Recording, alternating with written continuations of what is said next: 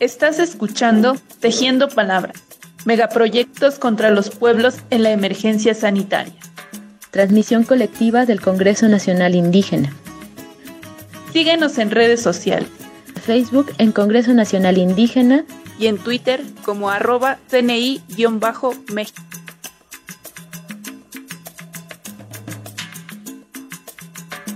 Congreso Nacional Congreso Nacional Hola, buenas tardes compañeros y compañeras que nos escuchan en esta segunda edición de Espejos de Resistencia, en la emisión número 14 de Tejiendo Palabras.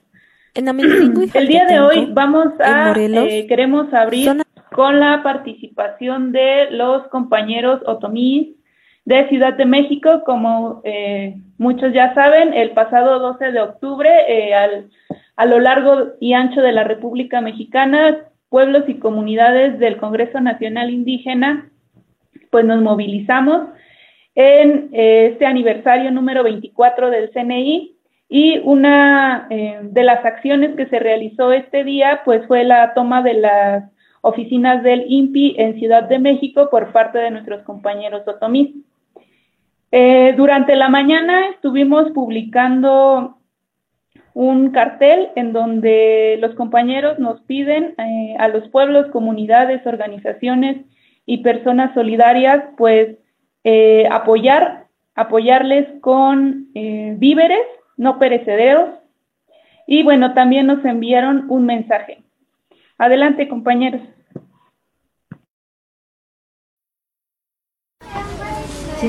Buenas tardes, hermanos, hermanas de la comunidad.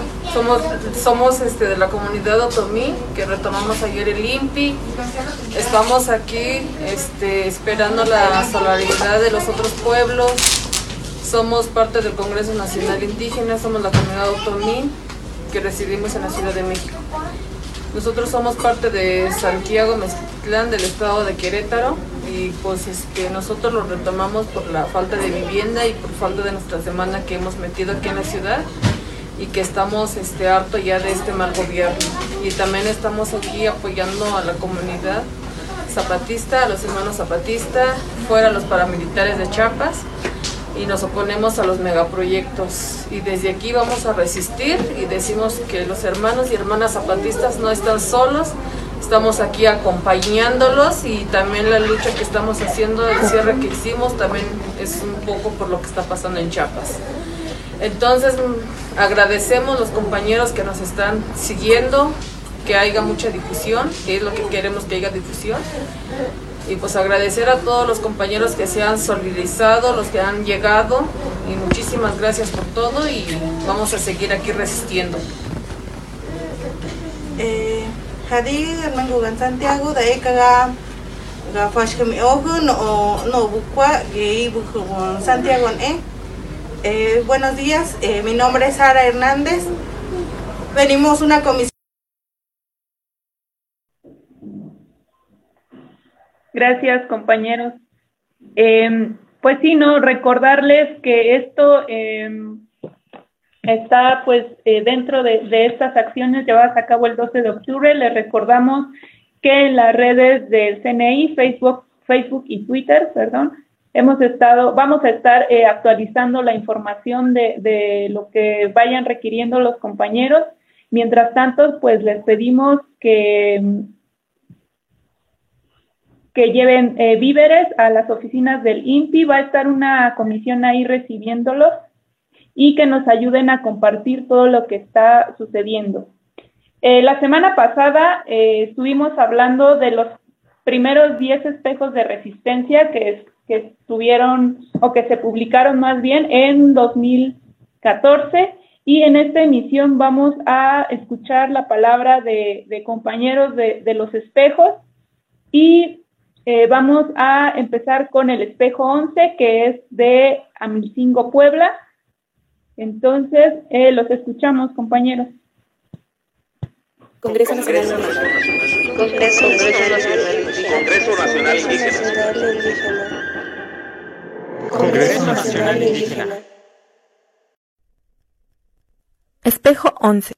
En Amilcingo y Jaltetenco, en Morelos, zona Nahua del oriente del estado y en la región Nahua del Valle de Puebla, en las comunidades de San Jerónimo, Tecuanipan, San Lucas Atzalá, San Andrés Calpán, Santa María Zacatepec, San Lucas Tulcingo, Santa Isabel Cholula, San Felipe Xonacayucan, Santa Lucía Cozuamoloapan, San Isidro Huilotepec, San Buenaventura Nealdicán, San Juan Amecac y otras comunidades de Puebla y Tlaxcala, se pretende imponer un gasoducto de 160 kilómetros en la zona de riesgo volcánico, también como parte del megaproyecto integral Morelos, promovido por la CFE, las empresas españolas Elecnor, Enagas y la italiana Bonatti. En todas las comunidades, los tres niveles de gobiernos de dichos estados han ejercido una represión brutal en los últimos dos años. Para mí la autonomía es un acto revolucionario. El capitalismo quiere que dependas, quiere que consumas, quiere tenerte inmerso en él. Y en el momento en que tú empiezas a producir tus propios alimentos, en que tú empiezas a crear tus propios sistemas de organización, es algo bien chingón y es un avance bien chido para los pueblos, ¿no? Por eso es que si me preguntan para mí qué es la autonomía, yo diría que la autonomía es revolución, es rebelión, es ser subversivo y es sobre todo darle la espalda al capitalismo. Por la autonomía es pues que ya no nos sigan manejando los, los gobiernos, lo, más que nada los partidos, porque todo eso es puro engaño. Entonces creo que como humanos tenemos un derecho de pues de vivir felices, no tendremos mucho, pero con lo poquito que tenemos, pues que nos dejen vivir en paz. Estamos con una preparatoria cómoda, rápida y accesible. pues que se acabara todo eso. El gobierno, pues, nos está, pues, manipulando, destruyendo nuestro territorio. Y yo, pues, no estoy de acuerdo en lo que, como nos están manejando porque siempre se ha dicho que el pueblo debe de ser autónomo, tenemos que tomar nuestras propias decisiones, no debemos dejar que ninguno que diga que es de arriba nos va a estar manipulando. El miedo no nos debe paralizar y yo creo y estoy muy consciente que esto es una lucha por nuestro, nuestros niños, por la, lo que viene. Aquí en Juan Cebonilla estamos buscando precisamente decidir por nosotros, decidir sobre nuestro territorio, cómo lo queremos, cómo queremos vivir, cómo queremos enamorarnos, cómo queremos juntarnos, casarnos, en qué ocupar nuestra tierra, en qué ocupar nuestra agua, cómo administrar nuestra agua, cómo, cómo tener nuestro bosque, en qué condiciones, qué sembrar, qué comer. Para nosotros la lucha es esa, es que nosotros decidamos. Para que así podamos nosotros mismos definir y opinar sobre nuestras mismas costumbres o nuestras mismas este, laborales, son nuestras mismas obras de trabajo, son nuestras mismas decisiones. Nuestros antepasados han luchado, pero desgraciadamente los políticos traidores, vividores, saqueadores del país, son los que desgracian todas esas cosas naturales que Dios nos da para cuidarlas.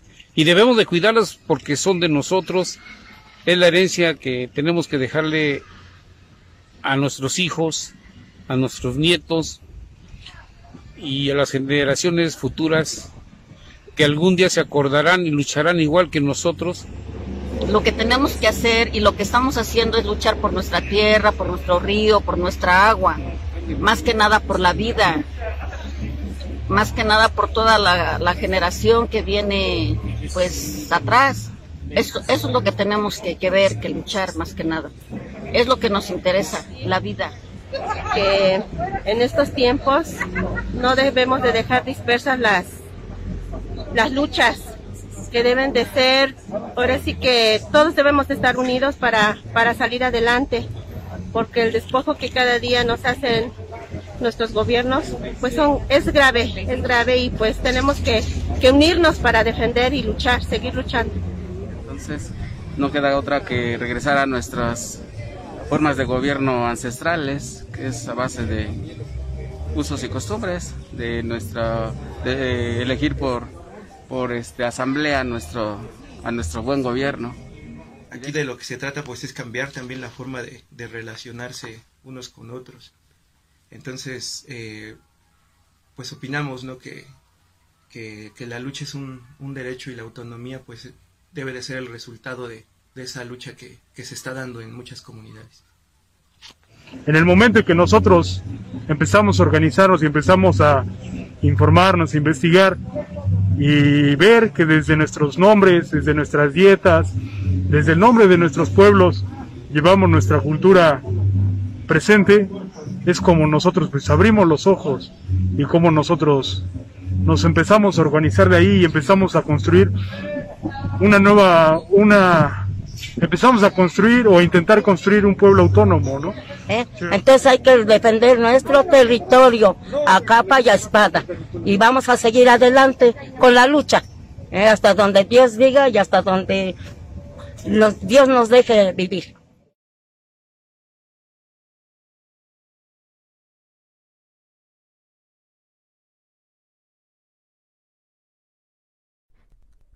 Espejo 12. En Tepoztlán, Morelos, perteneciente al pueblo nahua, se pretende despojar el territorio de la comunidad no solo de sus tierras, sino de la biodiversidad de su territorio y cultura milenaria por la ampliación de la autopista La Pera Cuautla, con la que se han derrumbado árboles ancestrales y sitios sagrados que permanecieron en el territorio durante muchas generaciones, pretendiendo con ello la llegada de empresas privadas e industrialización de las zonas más ricas en recursos naturales del estado de Morelos.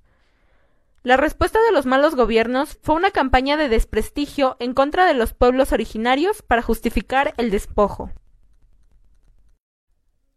Espejo 13.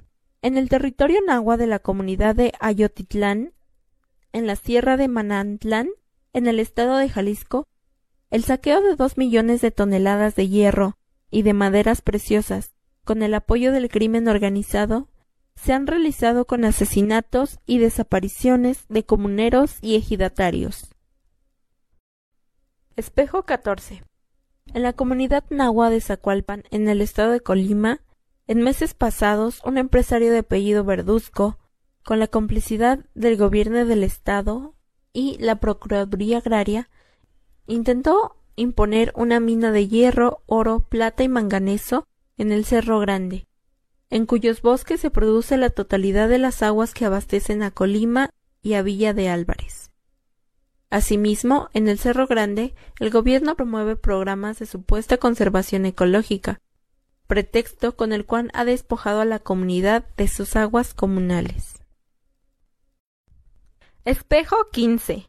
La comunidad de Cherán, Michoacán, en la meseta Purépecha, ha sufrido la devastación y robo de miles de hectáreas de bosques, a manos de talamontes ligados a la delincuencia organizada en complicidad con el mal gobierno, que han ejercido una violencia sin precedente en contra de los comuneros, mismos que ejerciendo su derecho ancestral de ejercer su autodefensa del territorio en un marco de autonomía y libre determinación, han construido su propio modo de gobierno a través de los usos y costumbres.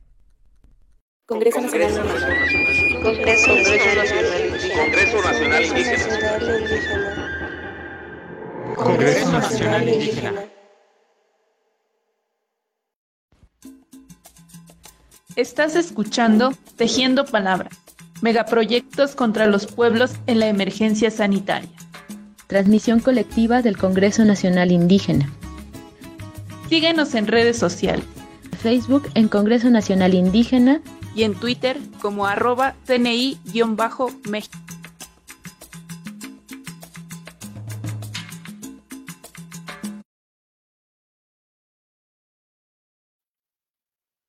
Bueno, pues acabamos de escuchar eh, la otra parte de los espejos en resistencia.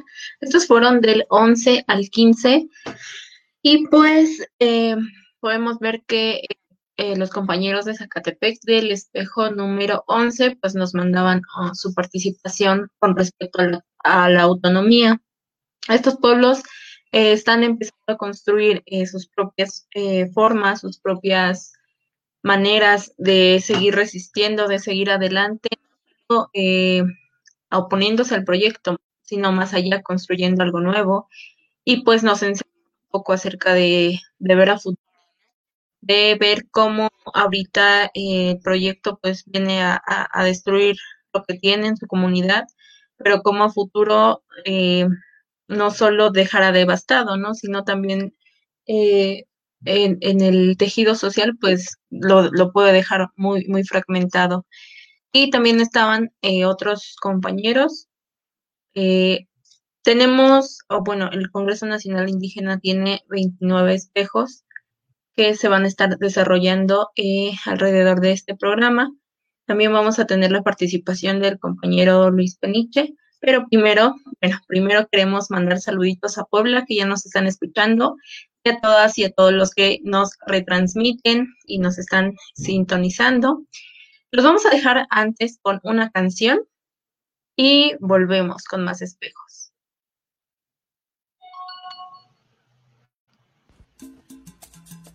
Estás escuchando Tejiendo Palabras, megaproyectos contra los pueblos en la emergencia sanitaria. Transmisión colectiva del Congreso Nacional Indígena. Síguenos en redes sociales.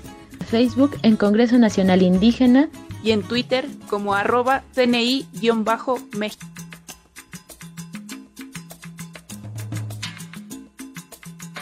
Congreso Nacional Indígena. Congreso, Congreso Nacional Indígena.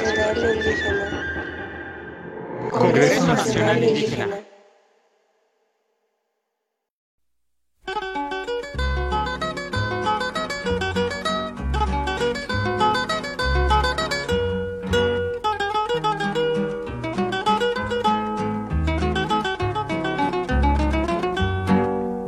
Veredita alegre con luz de luna o de sol pendida como una cinta, con sus lados de arrebol, arrebol de los geranios y sonrisas con rubor, arrebol de los claveles y las mejillas en flor.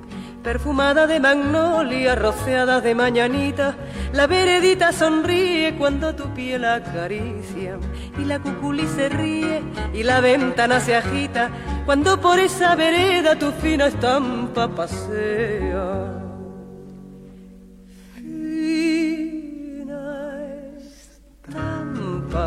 caballero, caballero de fina estampa, un lucero que sonriera bajo un sombrero, no sonriera más hermoso ni más luciera. Caballero, en tu andar, andar, reluce la cera al andar, andar.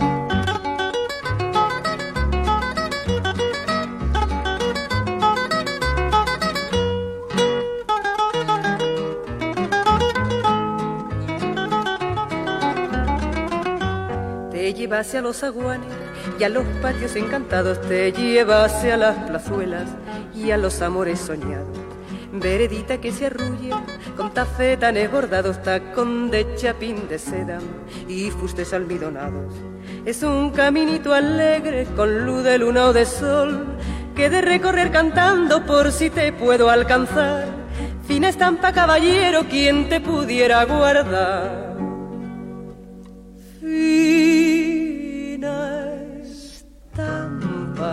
Caballero, caballero de fina estampa, un lucero que sonriera bajo un sombrero, no sonriera más hermoso ni más luciera, caballero, en tu andar andar reluce la cera, al andar andar.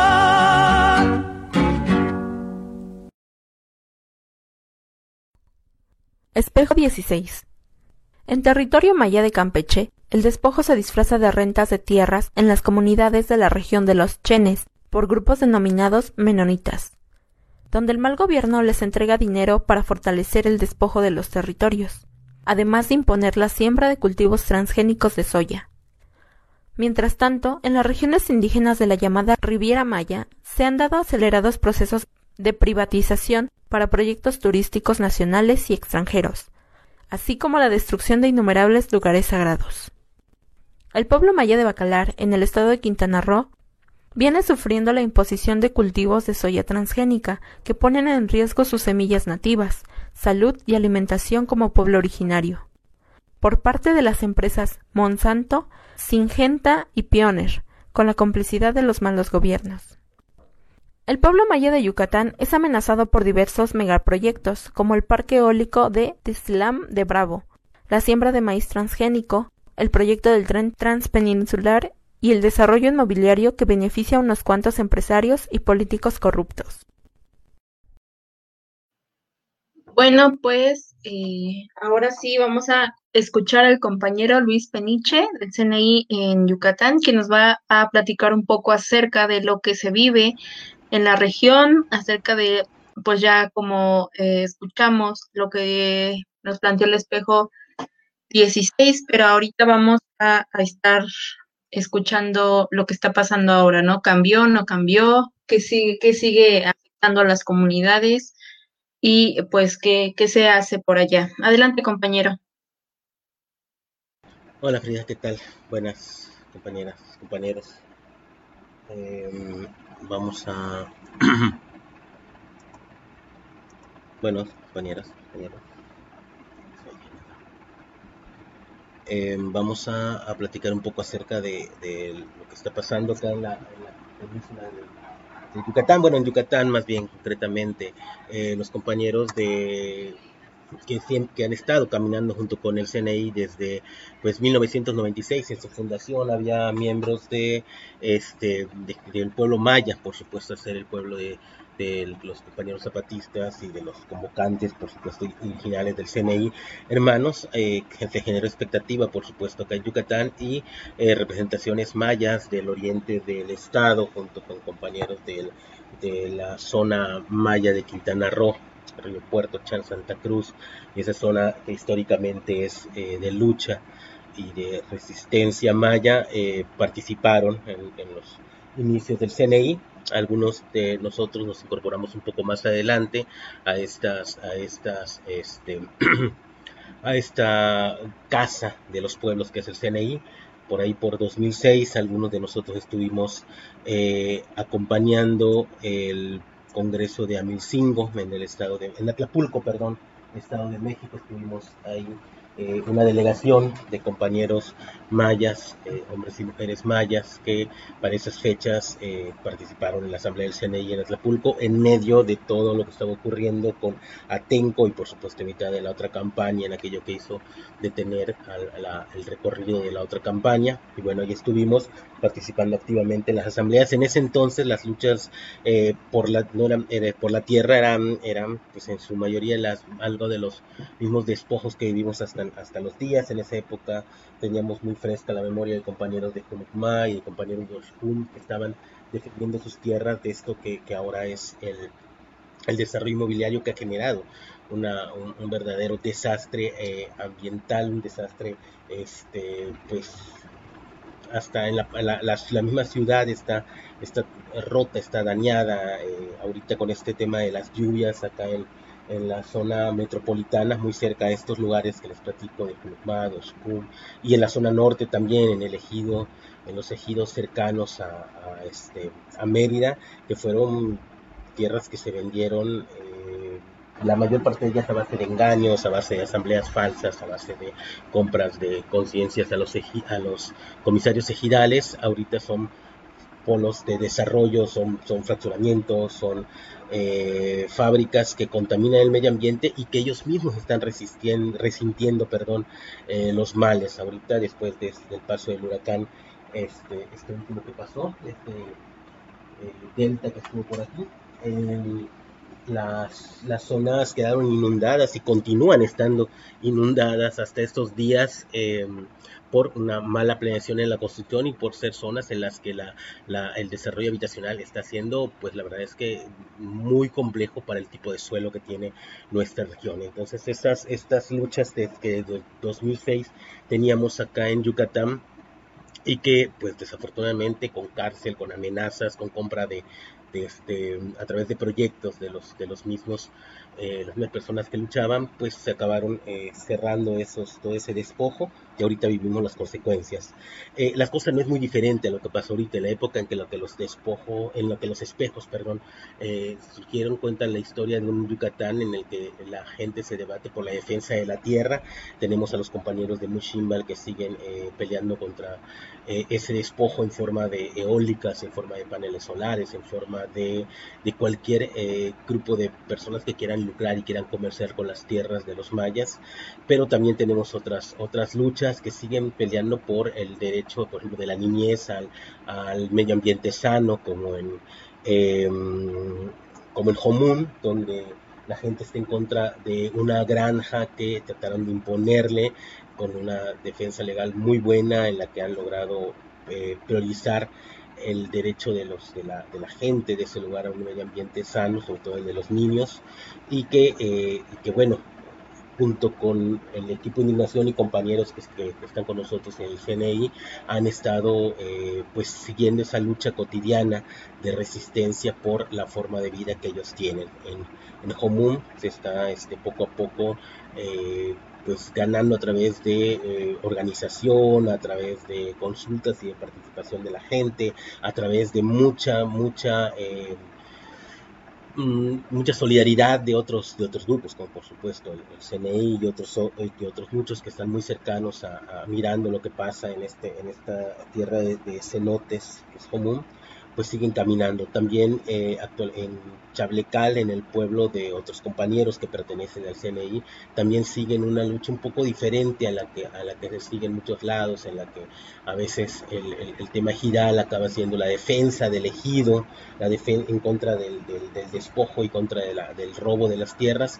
En Chablecal la lucha es de parte principalmente de mujeres, de jóvenes, de ancianos, de niños, por defender lo poco que le queda al ejido ante los mismos, eh, pues, parte de la comunidad organizados dentro del, dentro del ejido que están dispuestos a vender hasta la última hectárea a, la, a los grandes capitales. La zona de Chablecal es una zona muy codiciada por, por, por la el alta plusvalía que tiene la tierra, el alto valor de reventa que tiene y la gente de la comunidad eh, está organizada para tratar de como comunidad, como mujeres, como hombres, como niños, como ancianos, defender lo último que les queda de tierra para convertir esto en una tierra comunal, una tierra que sea parte de la comunidad. Y eso por supuesto es, es algo que pues constituye una lucha tremenda y enorme y muy fuerte del pueblo del Chablecal, donde tenemos compañeros y tenemos hermanos del CNI que están eh, junto con ellos caminando esa lucha y junto con ellos defendiendo ese, esas tierras, ese, ese territorio comunal. Y pues bueno, no podemos eh, dejar de mencionar el proyecto, el megaproyecto del Tren Maya, este capricho de gobernantes que nosotros acá en, en Yucatán conocemos no de este último capataz que está ahorita en, el, en, la, silla del poder, sino desde mucho antes, desde la, hace dos hace dos gobernantes de, de, yucatecos, hace dos capataces de acá de Yucatán, eh, que se tuvieron la idea de que querían hacer un tren, en ese entonces le llamaban que, y pensaban o tenían la idea de que podía ser un tren bala, un tren rápido y que bueno, muchos de los que hoy apoyan ese proyecto a capa y espada y dicen que va a ser para el desarrollo se reían como, como casi toda la gente eh, pensante y consciente de un proyecto que eh, no, no, no era, era imposible de realizar. En esa época había muchas ocurrencias, el tren era una de ellas pensaban construir eh, un, una especie de Mayaland, un Disneylandia maya en zonas del oriente, había, había ocurrencias muy, muy grandes. Y una de esas fue el, el, tren, el famoso tren, pero ese tren sí se llegó a hacer estudios, se llegó a plantear ante la SCT, se llegó a hablar de mucho, se llegó a hacer acuerdos con, la, con, el, con el presidente de la República en ese entonces. Y pues bueno, esa, esa noticia siguió pasando por, por generaciones. Y yo no sé quién se le ocurrió decirle al gobernante actual que había un proyecto de un tren y decidió tomarlo como una idea pensando que hacer una mega, un megaproyecto sobre zonas naturales, reservas, zonas protegidas, sobre, sobre territorios que, que, son parte de una comunidad y que eso va a significar despojo, puede significar de alguna manera desarrollo para el sur del país. Entonces también eh, actualmente, por supuesto que los pueblos mayas levantan la voz, han habido muestras de, de, espacios donde los mayas urbanos y los mayas de las comunidades se organizan, entre ellos algunos igual compañeros que, están en el CNI, para decir, bueno, nadie nos ha preguntado a nosotros los, los, habitantes de esta tierra qué pensamos del tren Maya. Decidieron, un tren que llaman Maya, decidieron este, hacerlo y nadie nos pregunta. Eso fue movimiento hace más de año y medio cuando empezó la idea. Este, nos juntamos y levantamos la voz para decir nadie nos ha preguntado. Y cuando decidieron disque preguntar, decidieron que, no, que, no, que los pueblos de mayas no pueden solos decidir. Tiene que ser algo que sea de todo el país y fue cuando hicieron la primera, el primer simulacro de consulta a nivel nacional donde toda la gente del país podía participar para decidir si se hacían los proyectos y posteriormente con esa consulta que ya muchos, muchos y muchas de nosotros mayas hemos hemos hablado y muchos, muchos de los compañeros cercanos al CNI hemos dicho que fue una cosa totalmente simulada, con una convocatoria de menos de 15 días antes de realizarlo y con eh, eh, etapas de, de, de, acuerdos previos, por ejemplo, que nunca existieron y que solamente la, la equipararon con la publicación en una página de Internet. Eh, acá en Yucatán, en la zona de la península, en Campeche, en Quintana Roo, tenemos compañeros que están, como decía el audio de la zona de Bacalar, eh, peleando en contra de la imposición de la soya y de, de, la soya transgénica y que ellos mismos estaban en un proceso de consulta y de participación eh, junto con eh, el diálogo con autoridades y estaban apenas llega, terminando la etapa de acuerdos previos después de dos años de estar negociando con, con, con, las autoridades la forma en la que se iba a desarrollar la consulta. Y estos señores que están ahorita en el poder tan desesperados están por vender, por despojar al pueblo maya de sus tierras que en dos semanas, tres semanas organizan una consulta, un simul, una disque consulta. Estos son, son cosas, son formas de, de imponer proyectos que no, no, no, no de verdad que reflejan un, eh, únicamente un desprecio hacia la voz, hacia la palabra, hacia la lucha, hacia la dignidad de los pueblos eh, mayas de acá de Yucatán. Pues en esas nos encontramos en este momento, eh, ciertamente el, los textos de los espejos que publican en 2016 acaban mostrando en, en forma eh, muy interesante eso que venía. Acaban hablando de un tren, del tren Maya que iba a acabar no solamente con tratando de despojar a los territorios, sino también dividiendo a los pueblos entre aquellas personas que eh, le creen a, a, las autoridades o que se, pues, compran o que eh, tienen una añoranza de, de, de, los tiempos de un tren que hasta en los 80s y principios de los 90s circulaba acá en Yucatán y que creen que va a ser un tren para la gente y no un tren para el turismo únicamente, que pretende hacer una zona eh, de toda la zona del tren, una especie de riviera playa con todas las, una zona, un Cancún, tomando como ejemplo el desarrollo de, de Cancún, que aquí en la península sabemos que es un desarrollo tremendamente fallido, una zona llena de delincuencia, llena de descomposición social, llena de, eh, pues sin presencia, por supuesto, de los habitantes, con proyectos económicos que solamente benefician a los grandes capitales y a los capitales extranjeros. Entonces, pues lo, los que, sabemos que cuando dicen va a ser como una zona turística como Cancún, es lo último que queremos que pase en la zona de la península o en la zona de Yucatán, en la zona maya. Entonces, pues bueno, ahí está, esa es la, la compañeros, compañeras, esa es la, un poco lo que estamos viviendo actualmente en Yucatán y pues bueno, gracias a los compañeros del CNI por darnos este espacio para eh, platicar un poco de lo que ocurre acá en Yucatán. Gracias compañeras, compañeras. Muchas gracias, gracias a, ti compañero.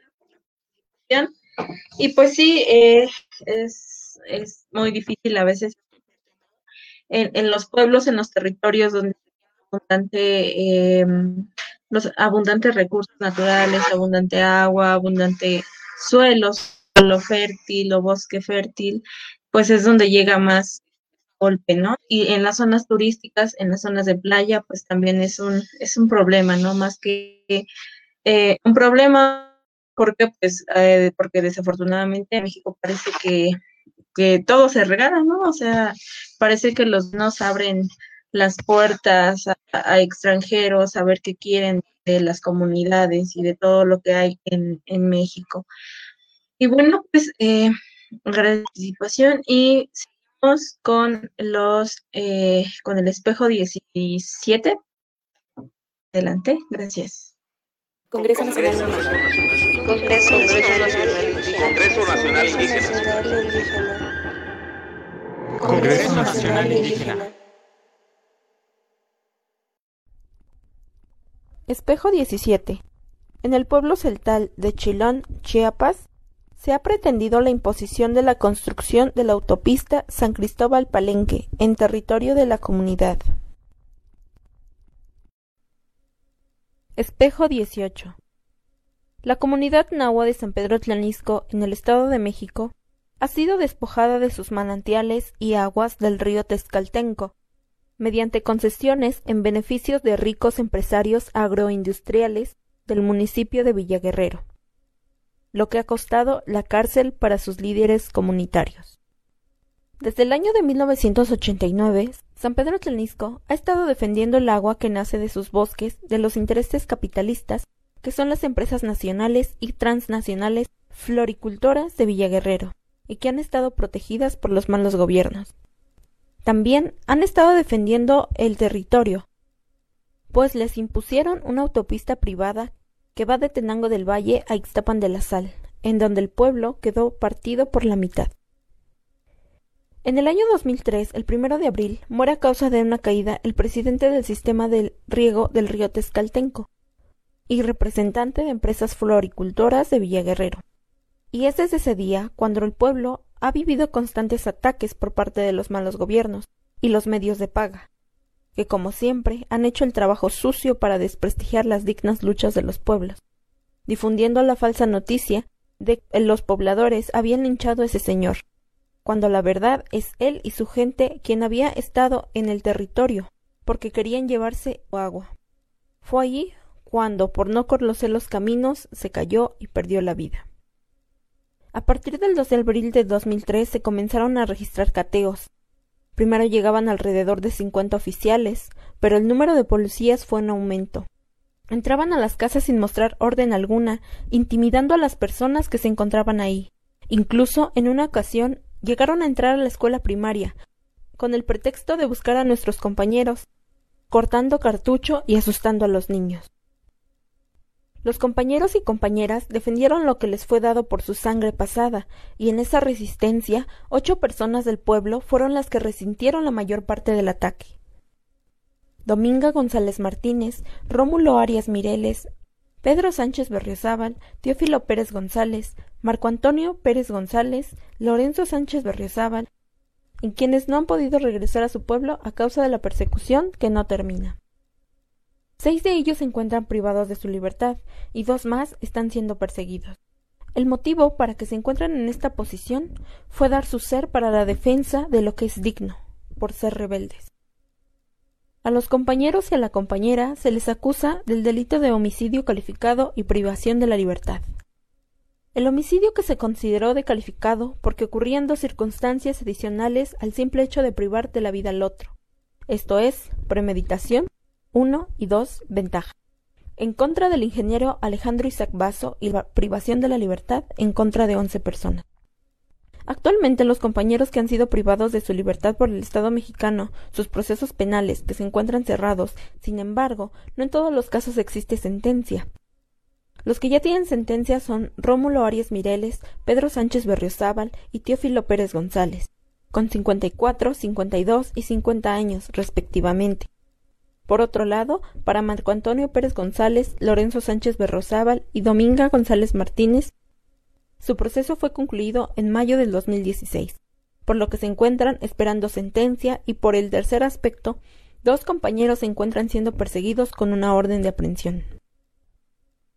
Para este año, el 23 de julio, los compañeros Pedro Sánchez Berriozábal y Teófilo Pérez González cumplirán 14 años presos, Rómulo Arias Mireles cumplirá 11 años preso el 15 de julio. Para diciembre también cumplirán 11 años secuestrados por el Estado los compañeros Lorenzo Sánchez Berriozábal y Marco Antonio Pérez González.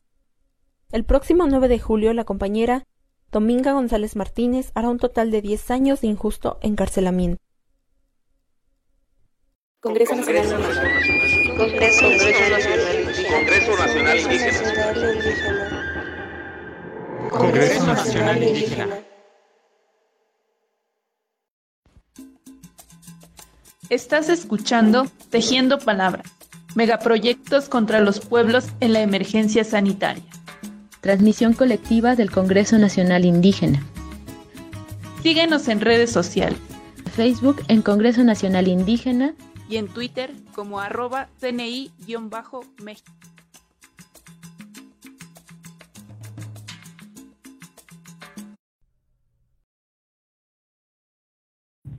Bien, este fue el espejo 18. Y bueno, a continuación vamos a escuchar a la compañera Frida de la comunidad de Slanisco para que nos platique un poco más sobre lo que sucedió y lo que ha estado pasando en su comunidad. Adelante, compañera. Bueno, pues eh, este espejo es de, de, la comunidad de Tlanisco y eh, extenso ya que la historia pues así, así la amerita. Como ya escucharon, ah, hubo compañeros que estuvieron presos más de 10 años, más de, más de 10 años. Eh, esta lucha inició por conflictos eh, de, del agua, se querían robar el agua de, la comunidad.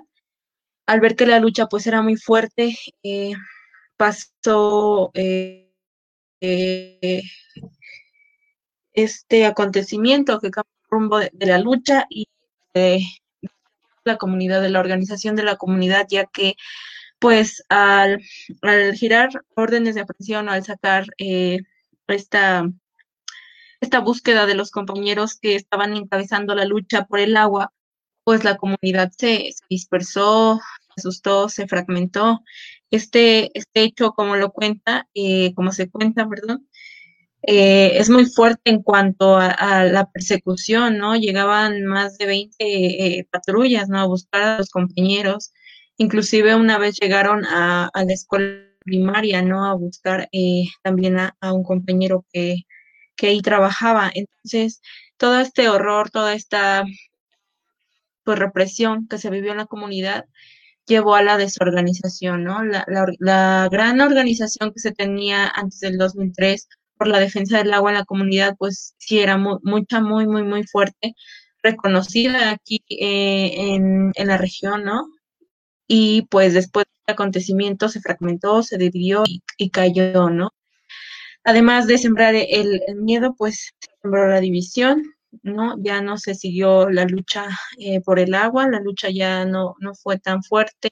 Eh, y pues, bueno, el proceso de los compañeros muy, muy difícil, ¿no? Eh, hasta que se vio en 2014, bueno, en 2014 surge el movimiento por la libertad de los del agua y de la vida de Tlanisco, eh, con las familias de los compañeros quienes decidieron, pues después de, de 10 años, ¿no? Volver a alzar la voz, después de liberar un poco el terror y todo ese miedo que se había implantado en la comunidad, empezaron a, a ver que, pues, por la vía normal, por, por esperando lo jurídico, no, no iba a pasar nada, pues ya habían pasado 10 años y no tenían sentencia ni nada. Entonces, en 2014 se organizan las familias, se crea el movimiento y se empieza a mover, ¿no? A mover la palabra de, de, las familias de, de, estos compañeros que estaban presos, eh, cuyo, pues, lo principal era moverlo, ¿no? Sacar el caso de Tlanisco, el caso de Tlanisco, sacarlo a nivel nacional e internacional si era posible, ¿no? Tal vez el sueño, pues, nunca, eh, nunca pensamos, nunca se pensó llegar tan lejos, porque a veces eran tan difíciles, tan duras las situaciones que se veían en cuanto a negación de amparos, en cuanto a en, el proceso súper lento, ¿no? Entonces, pues sí se vio difícil, pero eh, gracias a, esta, a este movimiento, a esta organización, a esta compartición, a estos encuentros, a estos, pues sí, difusión de todo, de todo el caso de Tlanisco, pues eh, en 2019 eh, los compañeros eh, salen, ¿no? Gracias a todos, todos los eventos que se llevaron en la comunidad y fuera de la comunidad, ¿no? Con compañeros del Congreso Nacional Indígena, eh, pues fue súper importante su participación en 2016 cuando se le da el espejo, pues Atlanisco. Eh, esto representa algo muy grande para nosotros porque se nos reconoce y además se nos comparte, ¿no? Se, mueve el, asunto de Atlanisco y nos da mucha, mucha fuerza y, hace que nos, nos conozcan muchos, muchos compañeros quienes nos ayudan, nos apoyan y, y, este y fueron pues fundamentales para el proceso de la liberación de los compañeros. En 2019, en febrero de 2019, salen los tres compañeros, el compañero Lorenzo, la compañera Dominga y el compañero Marco Antonio. Después, en abril de 2019, sale el compañero Pedro, eh, Teófilo y el compañero Rómulo. Ellos eh, pues salen hace un año y un poco, un poco tiempo después también se cancelan las dos órdenes de aprehensión que estaban giradas para otros compañeros que pues igual en el mismo tiempo no pudieron eh, venir a la comunidad. Entonces, pues eh, hace un año ya, ya, bueno, ya tienen un año y los compañeros de comunidad, pues se, se, resolvió esa parte, ¿no? se pudo arrancar de las manos a los compañeros, a los seis compañeros y ocho que estaban fuera. Y pues ya, ya están en la comunidad, ya están caminando en, en sus calles, con su gente, en su pueblo. Y pues nada, agradecer al Congreso Nacional Indígena, a todas las redes, a todos los colectivos, las compañeras, compañeros que también eh, conocieron Tlanisco, que nos visitaron y que nos están escuchando, pues muchas gracias, gracias a ustedes también, eh, los compañeros están aquí. Y pues eso es en cuanto a los compañeros, en cuanto a la situación, pues siempre eh, se sigue, ¿no? Eh, la defensa. Tal vez ya no del agua, porque pues sí, este, eh, hay otras situaciones, ¿no? Ahora es pero pues siempre aquí se está defendiendo, ¿no? Buscando, defendiendo y luchando. Pues eso sería todo, compañera Entonces, gracias por el espacio. Gracias, compañera Frida. Muy importante, ¿no? Lo que menciona tú y mencionó Luis antes, eh, y que se ha mencionado en diferentes programas, eh, diferentes compañeros y compañeras que nos han platicado un poco sobre la situación que se vive dentro de las comunidades cuando se está en defensa de, su territorio, ¿no? Que es esto de la fragmentación del tejido social, ¿no? Poner eh, a unos contra otros dentro de la misma comunidad y que pues es parte del juego, ¿no? De, del capitalismo para poder eh, aprovechar eso y poder eh, hacerse de, de, las tierras, ¿no? Muchas gracias y continuamos con el espejo 19. Congreso Nacional Congreso Nacional Indígena. Congreso Nacional Indígena. Espejo 19. En el estado de Guerrero, en los municipios de Xochislahuaca, Tlacoaxchislahuaca y Ometepec, cientos de comunidades amuzgas, mixtecas y afromestizas se ven amenazadas por las obras de entubamiento del río San Pedro para llevarlo a la ciudad de Ometepec, atentando contra el derecho básico a la vida que tenemos como pueblos. Espejo 20 la comunidad nahua de Xochocotla, del surponiente de Morelos, en zonas aledañas al sitio sagrado denominado Xochicalco, es amenazada con la imposición de un proyecto minero que abarca siete concesiones en tres municipios, que abarca una superficie de 15.000 hectáreas en Xochocotla, Temixco, Xochitepec y Miacatlán. En las comunidades Tetlama, Alpuyeca, Cuatetelco, La Toma, y Xochicalco. Espejo 21. En el territorio yaqui, en el estado de Sonora, la ambición sobre el agua del río Yaqui ha sido motivo de agresiones históricas en contra de la tribu, y en la actualidad se pretende llevar el agua hacia la ciudad de Hermosillo mediante el acueducto Independencia, en perjuicio tanto de los yaquis, así como de cientos de hectáreas de la tribu Mayo y Oreme, y los agricultores del Valle del Yaqui. Espejo 22. El pueblo Nayarí en el estado de Nayarit ha sido guardián histórico del río San Pedro, donde se encuentra su sitio sagrado denominado Musa Tena, que hoy se encuentra amenazado por la construcción de la presa Las Cruces. espejo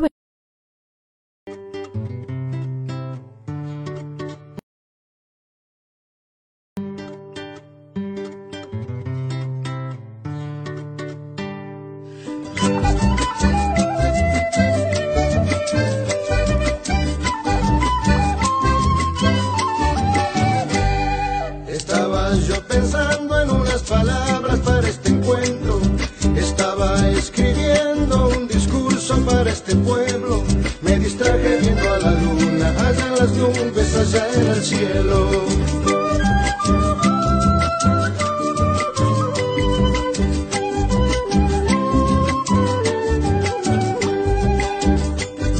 Estaba por declararme muy firmemente desconcertado.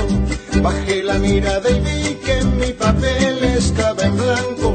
Me distraje viendo un bichito muy parecido a un escarabajo.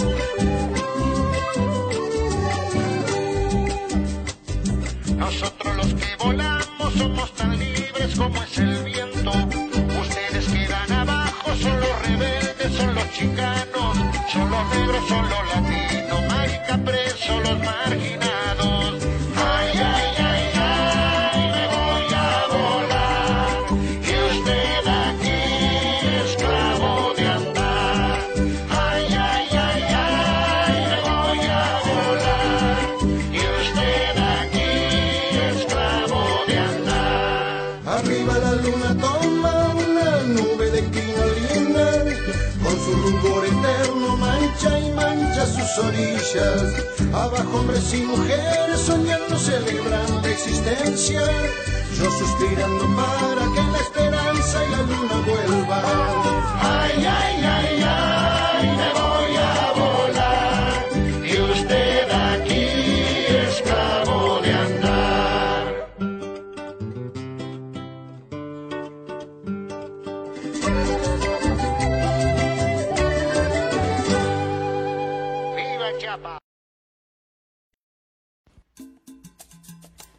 Estás escuchando Tejiendo Palabras, megaproyectos contra los pueblos en la emergencia sanitaria. Transmisión colectiva del Congreso Nacional Indígena. Síguenos en redes sociales. Facebook en Congreso Nacional Indígena y en Twitter como arroba CNI-México.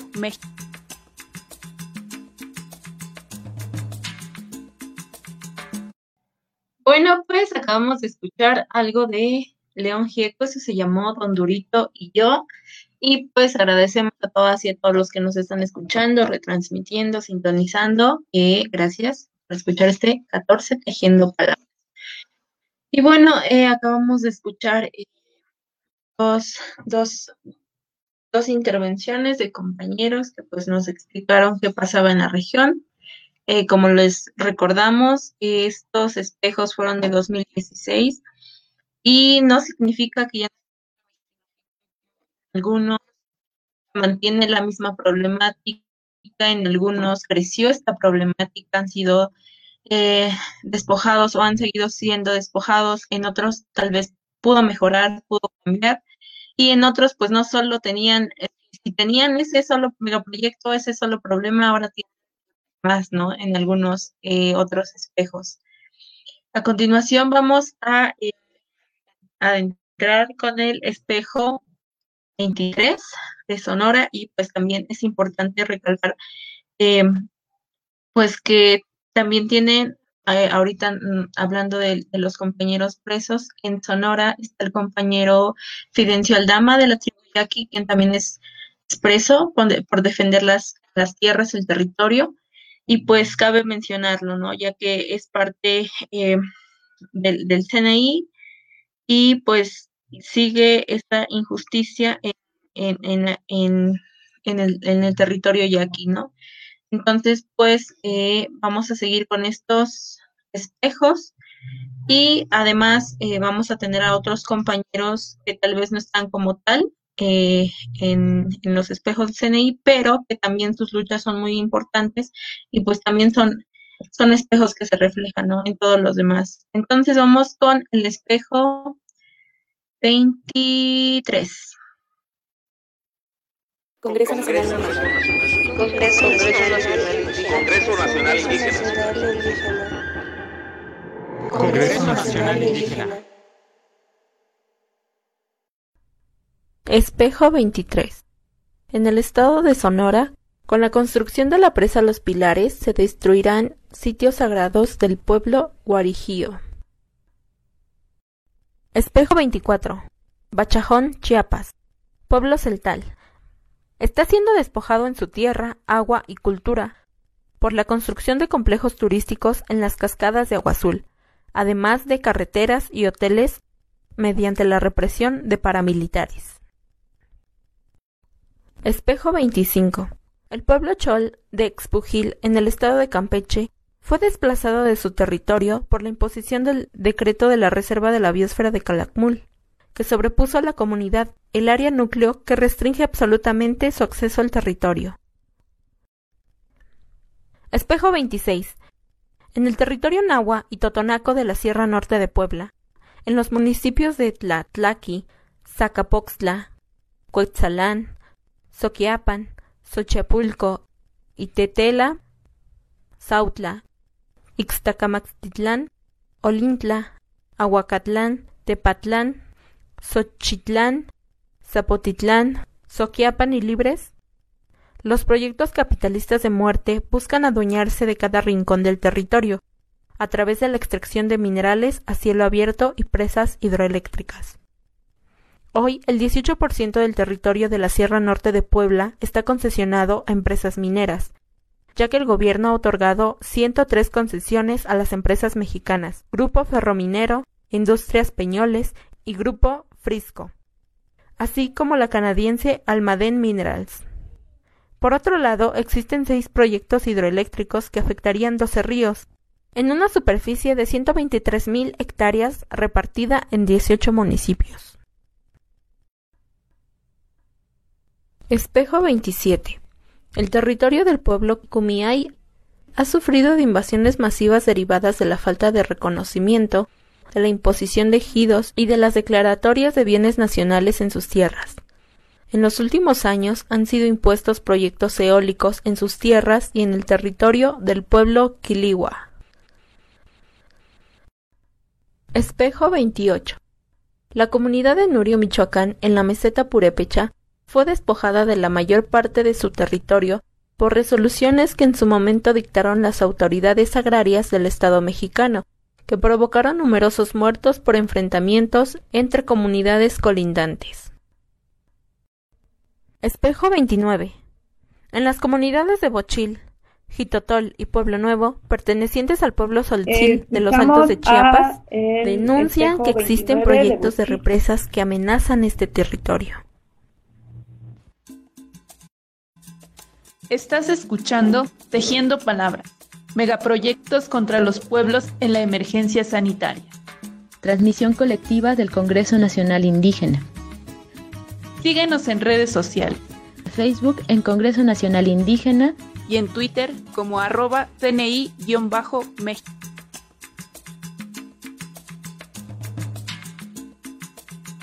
Congreso Nacional Congreso Nacional Indígena. Congreso Nacional Indígena.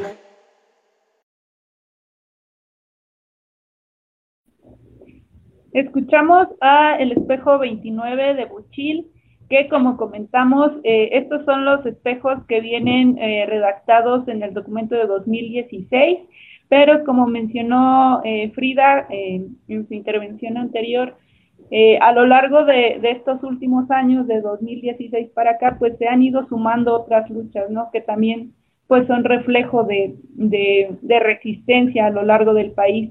A continuación vamos a, a escuchar al compañero Carlos Beas de la organización Usizoni de Oaxaca y eh, otra vez a los compañeros otomís eh, residentes en la Ciudad de México. Adelante, compañeros.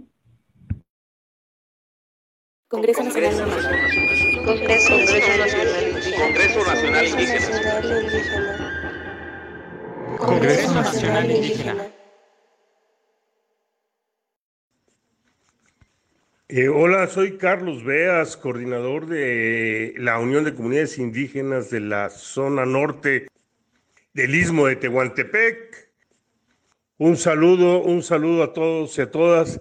Bueno, pues aquí eh, estamos comentando un poco alrededor de la historia de resistencia y de luchas de nuestra organización, que ya tiene eh, 37 años de vida, casi 38 años desde que iniciamos las primeras acciones organizativas, donde eh, pues un grupo principalmente de maestros, de promotores eh, culturales mijes, sanjuaneros, iniciaron un proceso de creación de una asamblea de pueblos, de asamblea de comunidades, no solamente Mijes, en un principio, pues la iniciativa surge en San Juan y Chicobi, pero se, extiende a pueblos de comunidades de diferentes eh, municipios en el istmo de Tehuantepec.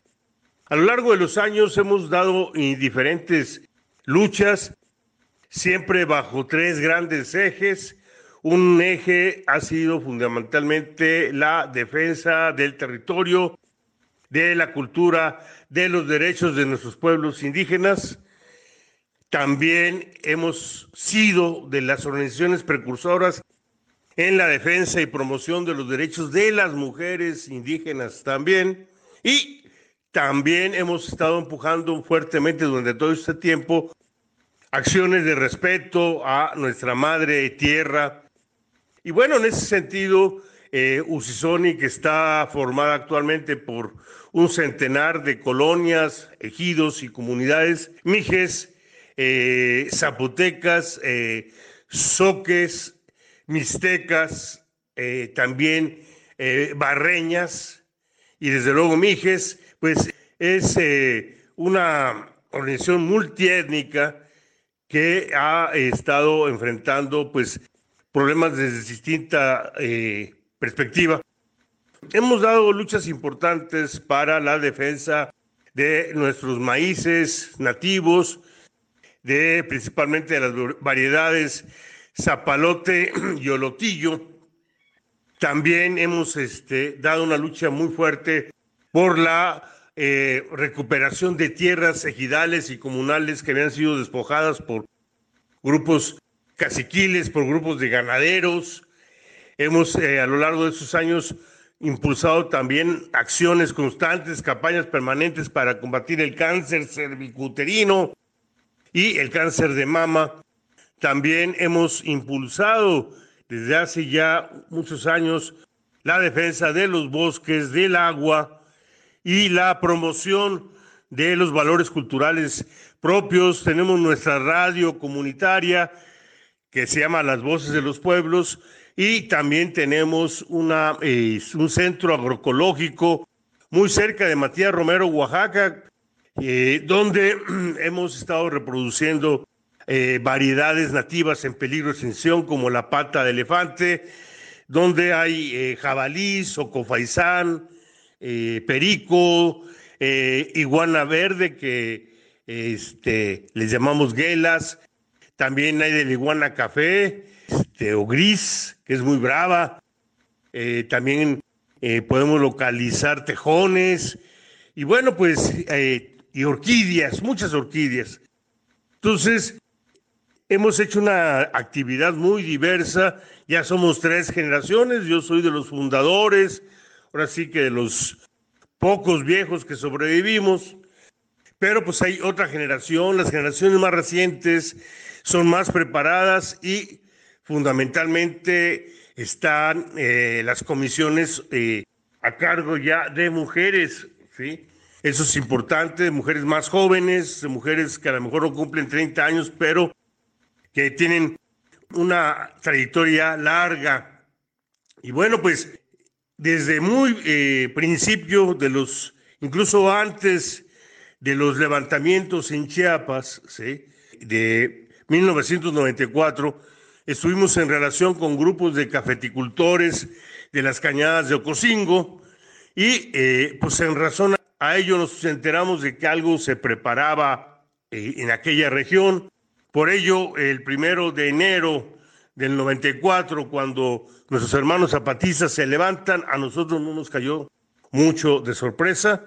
Y bueno, pues al ver que por nuestra región, que es un corredor del centro y del Golfo hacia Centroamérica, del centro del país a Centroamérica, y por donde empezaron a circular convoys militares. El 5 de enero ya del año 1994 eh, empezamos a hacer bloqueos carreteros para impedir el paso del de, el equipo militar. Y bueno, pues nosotros apoyamos desde un principio el surgimiento de este pues, conflicto, luchamos, movilizamos por evitar la masacre del ejército. Y bueno, acompañamos diferentes momentos importantes en la lucha de nuestros hermanos zapatistas. Desde luego, eh, participamos en los diálogos de paz, fuimos parte de las cadenas de paz. También en los momentos de los diálogos San Andrés eh, nos correspondió ser parte del equipo asesor en materia agraria, precisamente.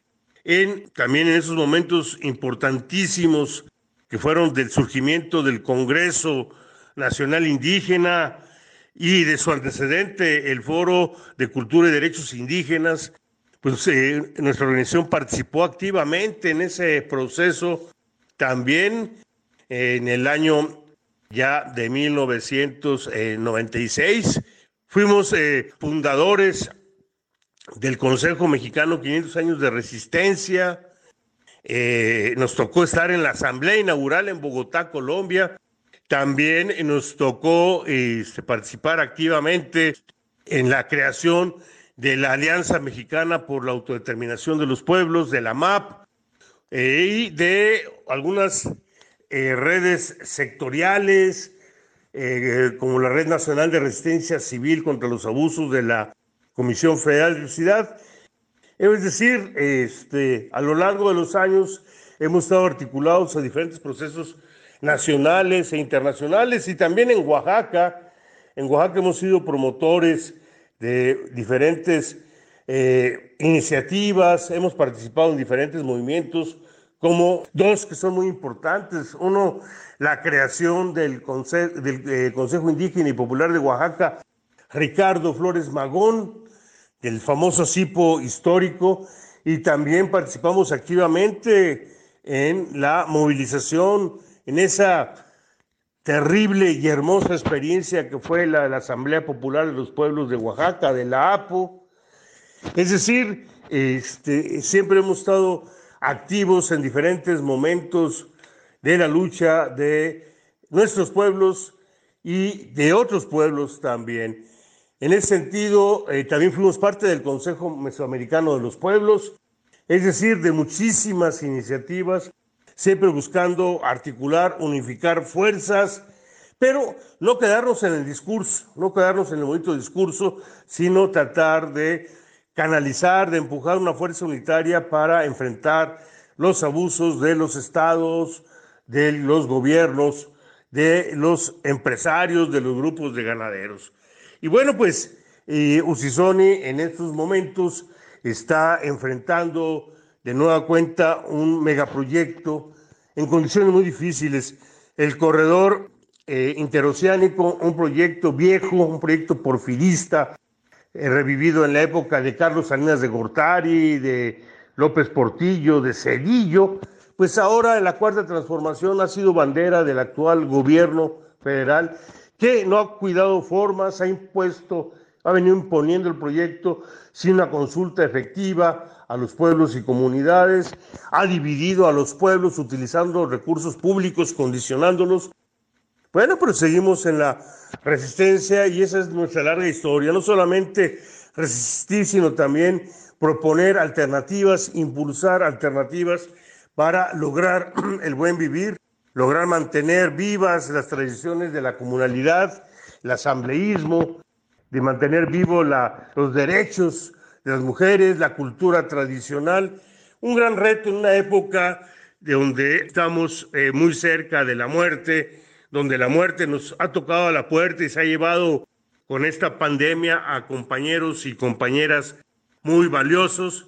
Es decir, estamos enfrentando un megaproyecto en un momento de divisionismo, en un momento de debilidad, también en un momento de muerte, pero pues, y sufriendo muchos ataques de diferentes actores, desde el crimen organizado hasta los integrantes de la cuarta transformación, actores que de pronto aparecen y nos empiezan a provocar. Estamos en un momento difícil, pero resistiendo y en esta resistencia esperamos eh, salir adelante. Agradecemos este espacio una vez más. Hay que caminar juntos, hay que lograr la unidad en la acción para enfrentar las imposiciones y el autoritarismo del actual gobierno. Salud y revolución social. Ya.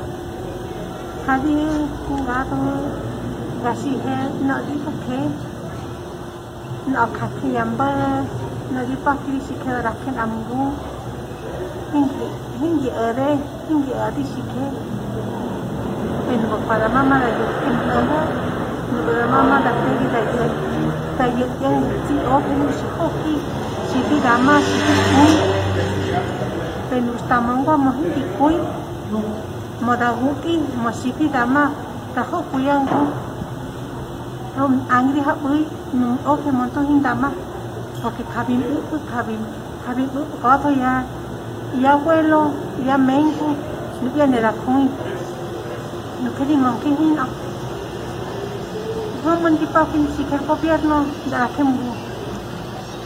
A veces, mi, mi, mi pan y mi otke, pero ya ven kawa no las nieni no la vida, ya hingi otke, pero no puede dar mal, mara mara ot an ambeni kiri chike ke hin a hin da ot ambeni hindi ne ke da rege da hyogat m hai ke da rege da da mara thok ya ko khanu nu da zomi ga tho ga tho bo khana ga tho ne na ga tho ko ni nu ke siempre chike ga ma he da tho chike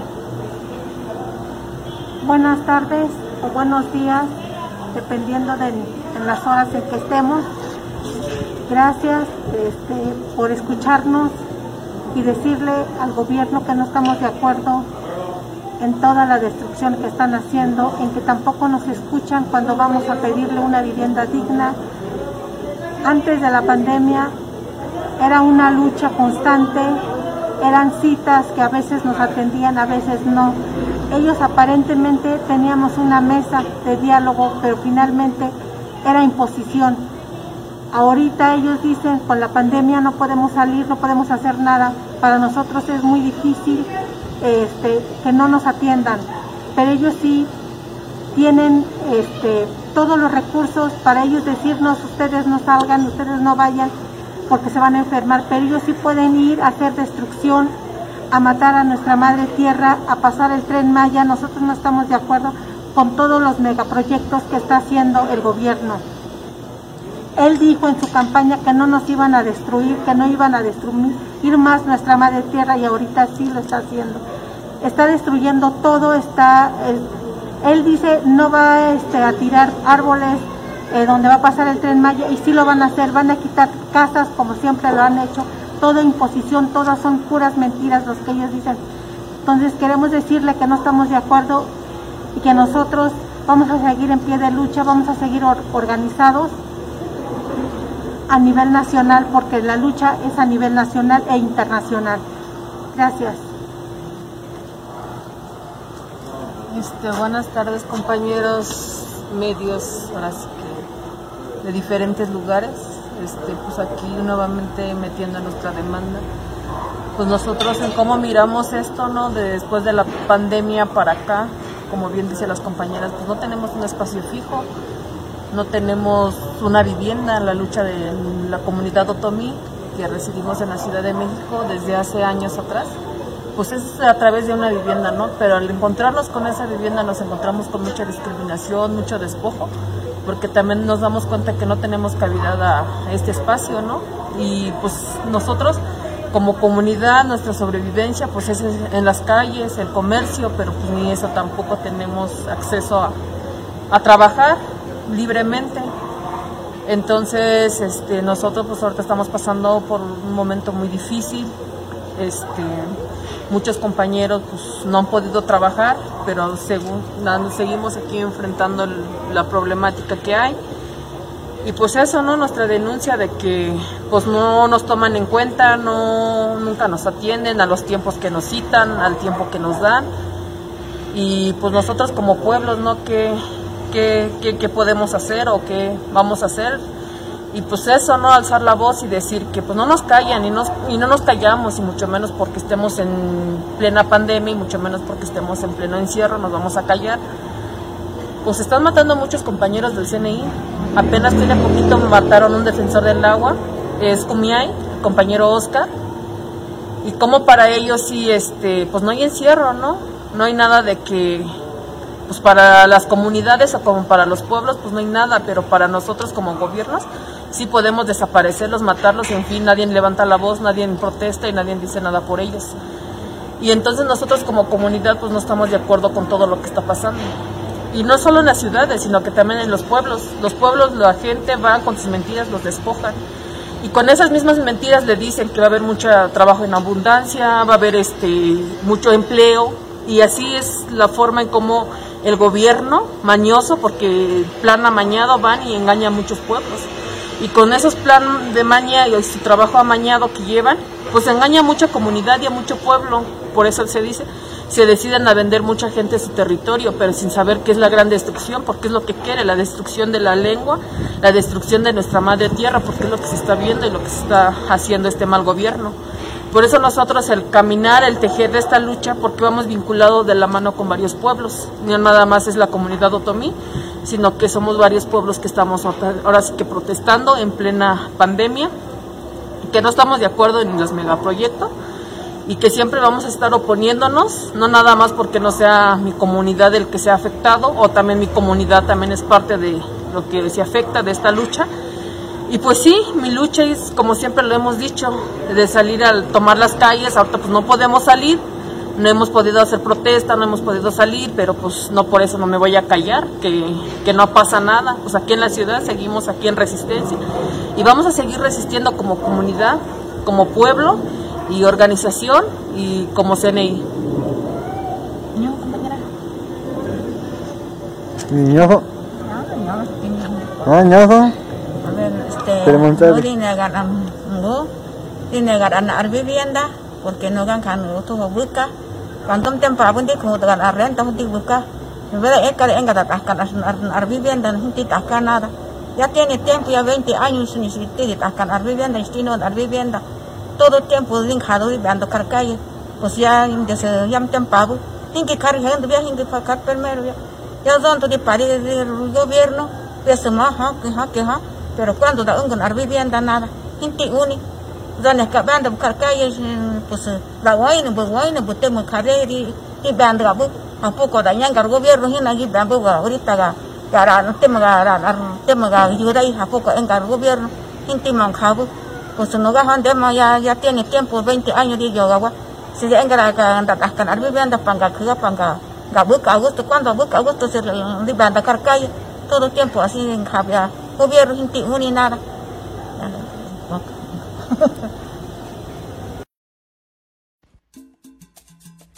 Estás escuchando Tejiendo Palabras, megaproyectos contra los pueblos en la emergencia sanitaria.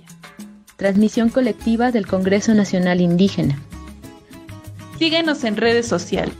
Facebook en Congreso Nacional Indígena y en Twitter como arroba CNI-México.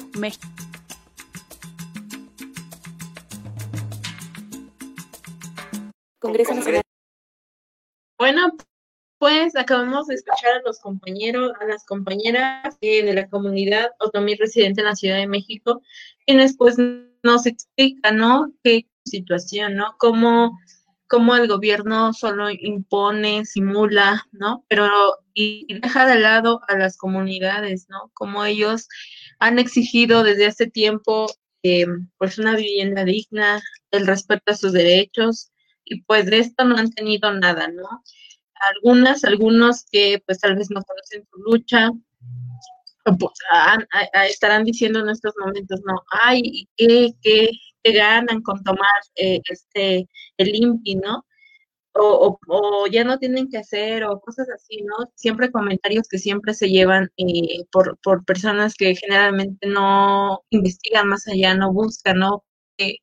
No, no se ponen a buscar qué es lo que exigen los compañeros.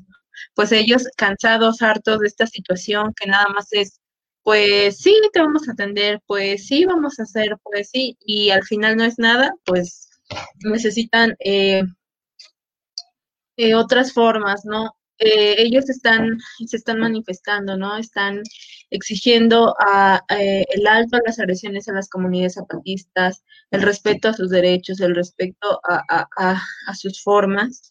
Y pues ellos también nos hablan de solidaridad, ¿no? De, esta, este compañerismo que se tiene, como ya decía la compañera, no solo nuestra lucha, ¿no? O sea, eh, luchando, exigiendo, gritando, eh, alto las agresiones contra las comunidades, no solo es contra la nuestra, no es contra todas las comunidades del país que viven o que sufren eh, estas, eh, pues estas represiones, estos eh, pro- problemas por megaproyectos, ¿no?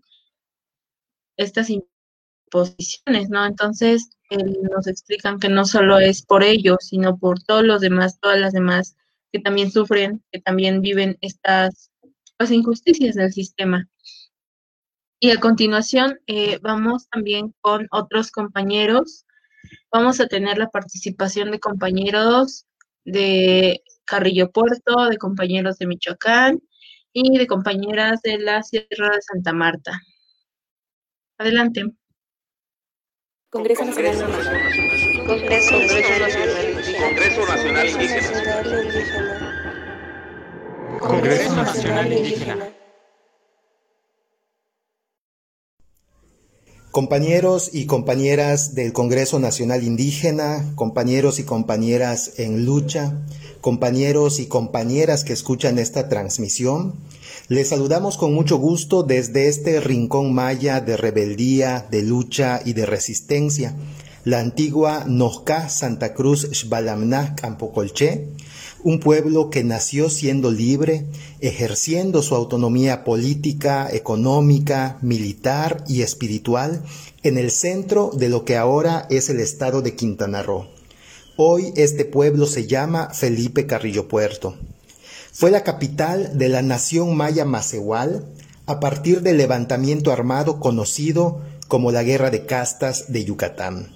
Oficialmente la guerra terminó en 1901, en tiempos de Porfirio Díaz.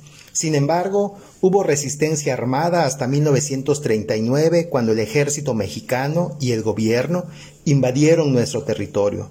Nuestros abuelos y abuelas lucharon por la defensa de la libertad, por el derecho de sembrar en sus milpas y de autogobernarse. Ellos vieron cómo el gobierno mexicano repartía en ejidos la tierra que se les había arrebatado. A partir de entonces, este territorio maya ha sido despojado de sus selvas, primero para el saqueo del chicle y de la madera, controlado por el Estado, décadas más tarde por el turismo masivo que se impuso para la explotación de la riqueza natural y el trabajo de nuestras hermanas y hermanos mayas, a partir de políticas públicas que favorecieron esta industria, que desmantelaron las prácticas tradicionales de autosuficiencia alimentaria como es la milpa y el trabajo de la tierra, hasta convertirnos en un pueblo dependiente del turismo y de la agroindustria.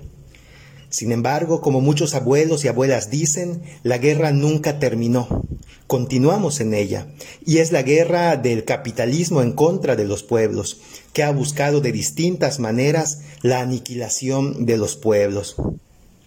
La educación ha sido desde tiempos de Lázaro Cárdenas una de las herramientas del gobierno para asimilar, para castellanizar, para desarraigar a los mayas, a los niños, a las niñas, y los jóvenes que se forman en el sistema educativo público o privado son despojados de su identidad como mayas.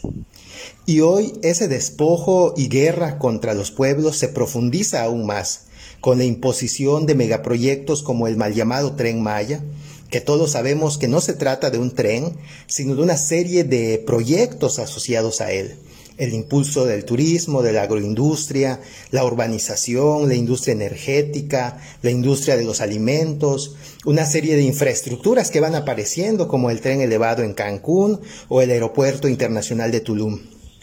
Todos sabemos que esta imposición es devastadora para el medio ambiente y que pretende desmantelar el tejido social que es la resistencia cultural del pueblo maya. Es totalmente violatorio de los derechos humanos de los pueblos mayas y atenta contra el derecho de un medio ambiente sano de todos los habitantes de la península. Para quienes estamos en la resistencia, recordar la lucha de nuestros abuelos y abuelas nos fortalece.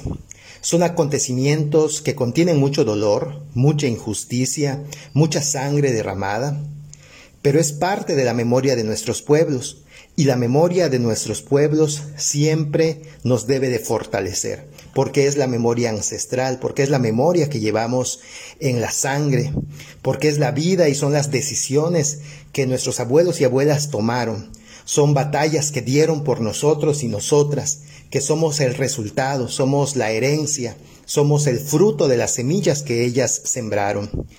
Eh, pienso que en estos momentos que nos toca vivir es muy importante recuperar esa memoria histórica, que como muchas otras cosas nos ha sido arrebatada, nos han despojado de ella, nos la han cambiado. Y esa es una de las más grandes violencias que seguimos viviendo los pueblos mayas los pueblos indígenas y en general los pueblos en lucha, indígenas y no indígenas. Nos fabrican una memoria histórica oficial, que es la que nos tenemos que aprender en la escuela, es a la que tenemos que honrar y, nos arrancan lo verdaderamente importante, que es la memoria de los abuelos y las abuelas. Y no conformes con eso, no conformes con arrancarnos esa memoria histórica, eh, nos enseñan que es la única historia válida, eh, aquella que tiene un certificado académico, una metodología, un aval, y que la palabra del pueblo, la palabra de, los campesinos, la palabra de, de, las abuelas y abuelos no vale, si no pasa el filtro de un investigador o de una investigadora. ¿no? Y pues no es desvalorar el trabajo académico, sino mirarlo con perspectiva, ser conscientes de los riesgos que, que tiene de la mirada posiblemente colonial o extranjera.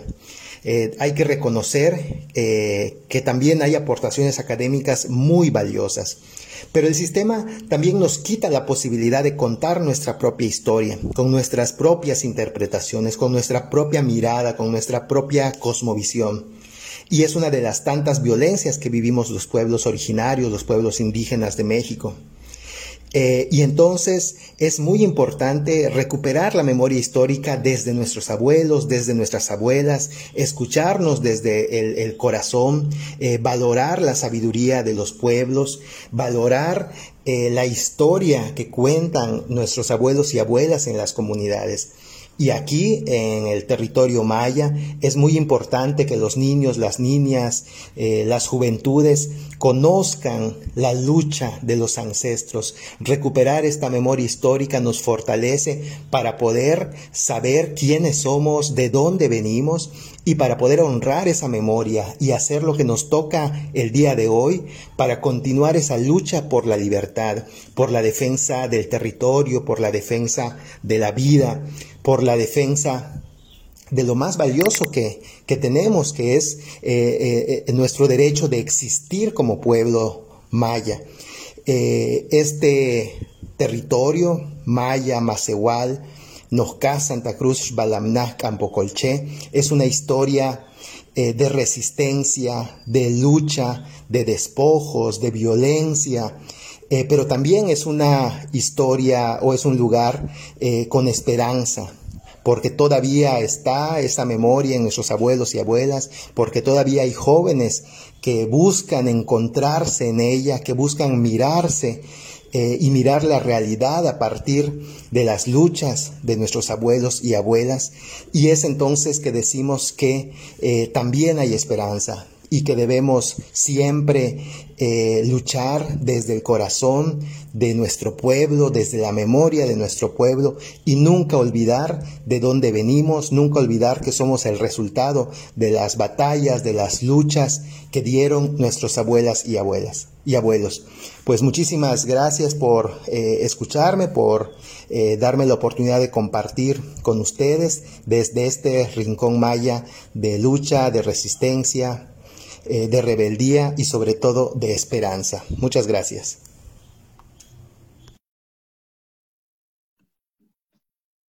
Saludos, compañeros del Congreso Nacional Indígena.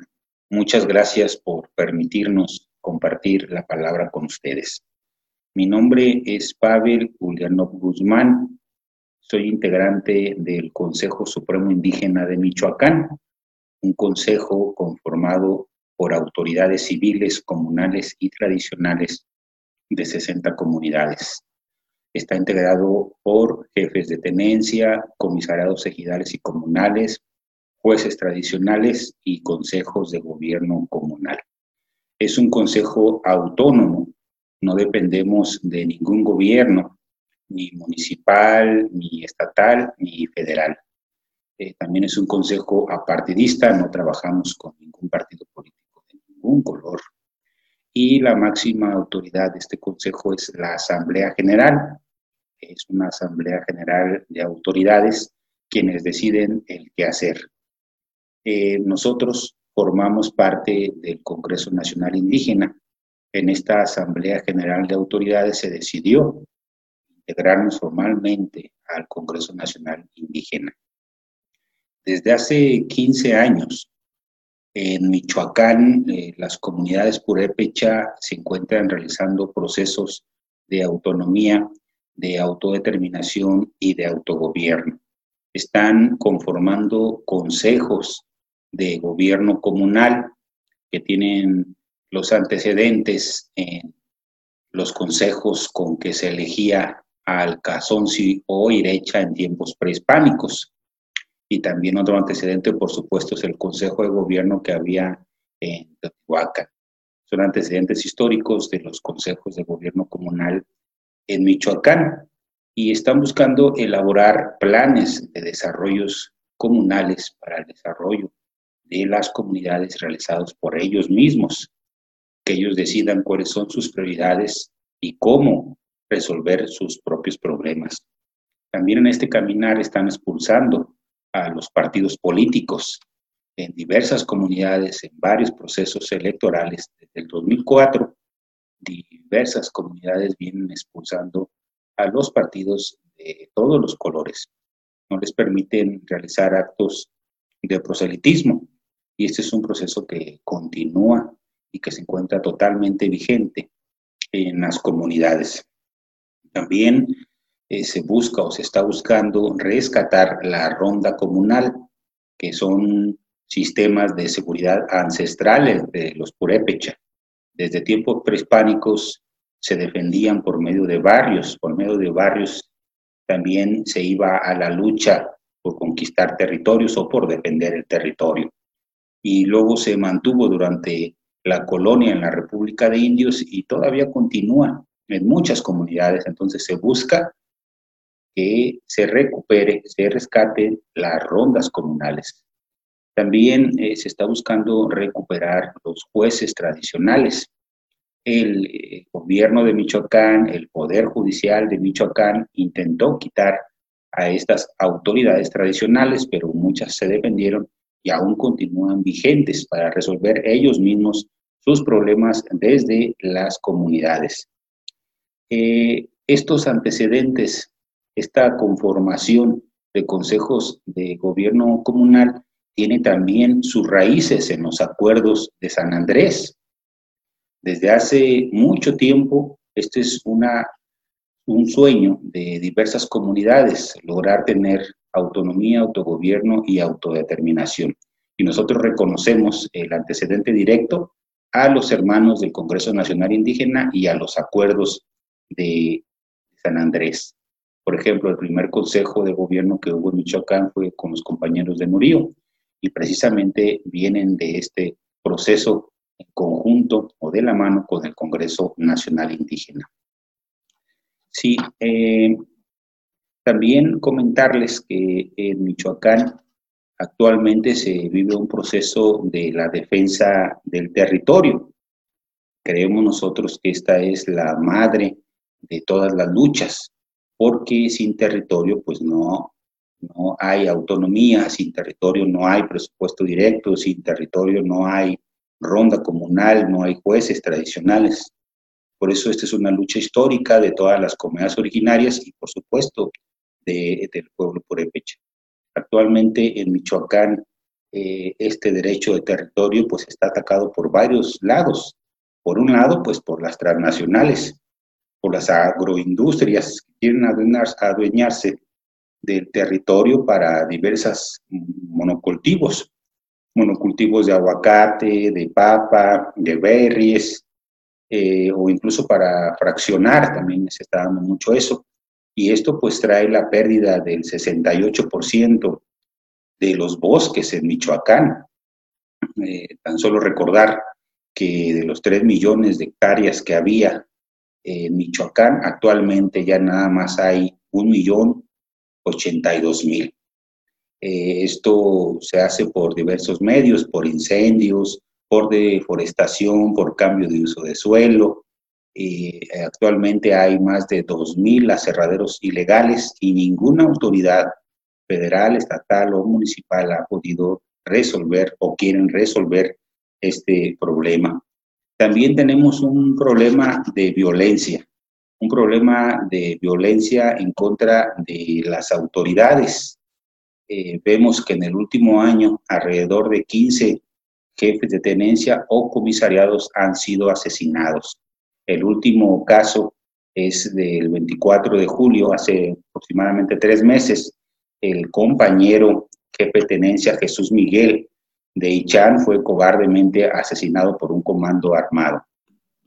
En tres meses no ha habido justicia, no hay justicia para el compañero Jesús Miguel ni para ninguna de las autoridades asesinadas. Exigimos desde aquí justicia para las autoridades, para los comuneros asesinados por defender su territorio. Eh, y actualmente también varias autoridades, sobre todo de la cañada de los once pueblos, han sido amenazadas por defender sus derechos colectivos o defender a su comunidad. Eh, otro problema que también tenemos en Michoacán es la imposición de leyes o políticas públicas el Congreso del Estado de Michoacán continúa impulsando leyes sin consultar a las comunidades originarias, sin una consulta libre, previa, informada, culturalmente adecuada y vinculatoria. Por ejemplo, está en proceso de dictaminación una ley de consulta, que irónicamente no fue consultada con las comunidades originarias. También hay una ley que propone entregar el presupuesto directo a las comunidades, pero también no fue consultada con los cánones internacionales con ninguna comunidad originaria. Y también están impulsando una ley integral indígena que tampoco está siendo consultada. Entonces continúan legislando a espaldas de las comunidades originarias sin el verdadero sentir de los pueblos y comunidades. Por otro lado, también vemos la intervención del gobierno federal a través del Instituto Nacional de los Pueblos Indígenas, en particular a través de su titular, Celerino Felipe Cruz, en los procesos de autonomía de las comunidades originarias.